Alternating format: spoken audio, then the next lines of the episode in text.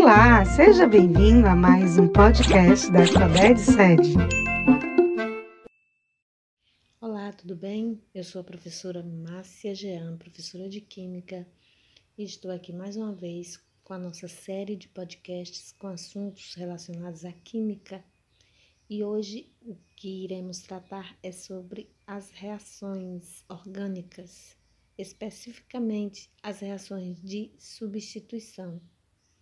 Né, a gente já sabe que envolvendo, é, se tratando de reações, envolve reagentes, que dependendo da sua função química e das suas propriedades químicas, irá apresentar reações características, né, formando produtos. E eu acho que vocês já tiveram a oportunidade de analisar uma reação orgânica e pensar: como vou saber o que vai ser formado? Como prever esses produtos que estarão lá no final? Né? Então, os objetivos do nosso podcast é minimizar né, esse, essa dúvida.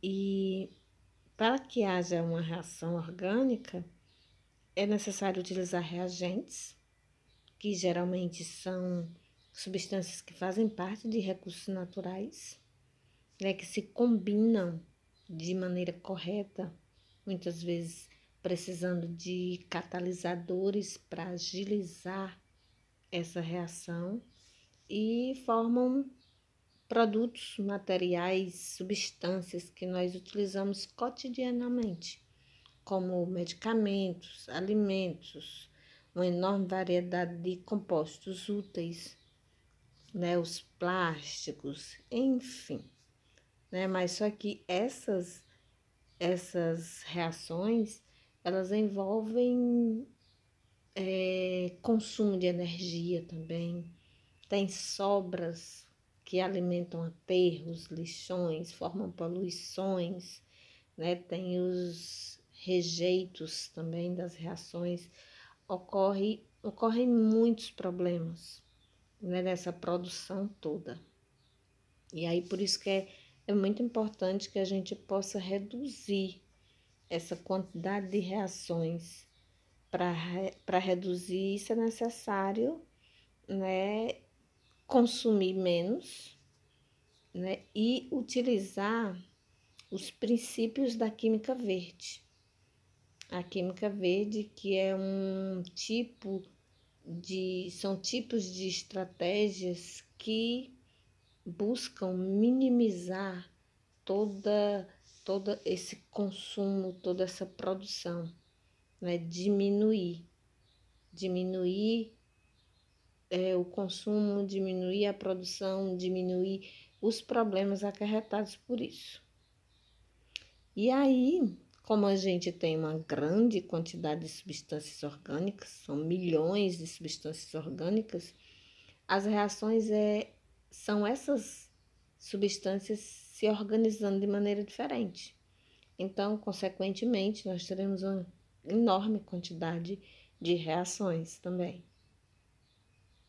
E aí, hoje nós vamos falar sobre as reações de substituição, né, que são aquelas que um grupo de átomos ou moléculas é substituído por outro entre reagentes e produtos. É como se eles trocassem de lugar troca de um lugar dos reagentes para os produtos. Elas são muito realizadas em laboratórios e indústrias e nós vamos apenas citar algumas principais subdivisões das reações de substituição. Temos a halogenação em alcanos, é, temos também a nitração em alcanos, a sulfonação em alcanos também. Aí existe a substituição em aromáticos, que são a halogenação no benzeno, a nitração no benzeno, a sulfonação no benzeno, a alcilação e a alquilação no benzeno. Essas duas últimas, a oscilação e a alquilação, elas são conhecidas como as reações de Freud-Crafts. é porque foram eles quem é, observaram a primeira vez esse tipo de reação. E é muito usado ainda em algumas indústrias. Algumas indústrias, algumas fábricas em, continuam utilizando essas, essas reações de Friedcraft. E essas, essas reações elas, elas apresentam o consumo e produção de substâncias perigosas, né? Porque quando fala em halogenação, envolve halogênios, envolve substâncias como cloro, como o ácido nítrico, o ácido sulfúrico. São, são reagentes muito perigosos para o ser humano, para o meio ambiente, né? E ainda tem o consumo de de hidrocarbonetos, alcanos, por exemplo, que são derivados do petróleo.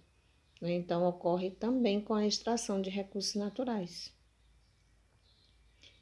E esses produtos que são formados, eles apresentam um, um elevado potencial poluidor. Então, é necessário que se utilize é, a questão da química verde que é reduzir o máximo possível esses produtos, né, esses reagentes que tanto fazem mal à saúde e também ao meio ambiente. Nós precisamos reverter essa situação. Se o mundo continuar produzindo tanto, consumindo tanto, é, vai chegar ao ponto que o nosso planeta não vai mais aguentar. Então, em, outras, em outros podcasts, nós falaremos mais sobre a química verde, né, para que você entenda direitinho como ela funciona. Ok? Era isso, fiquem bem e até a próxima.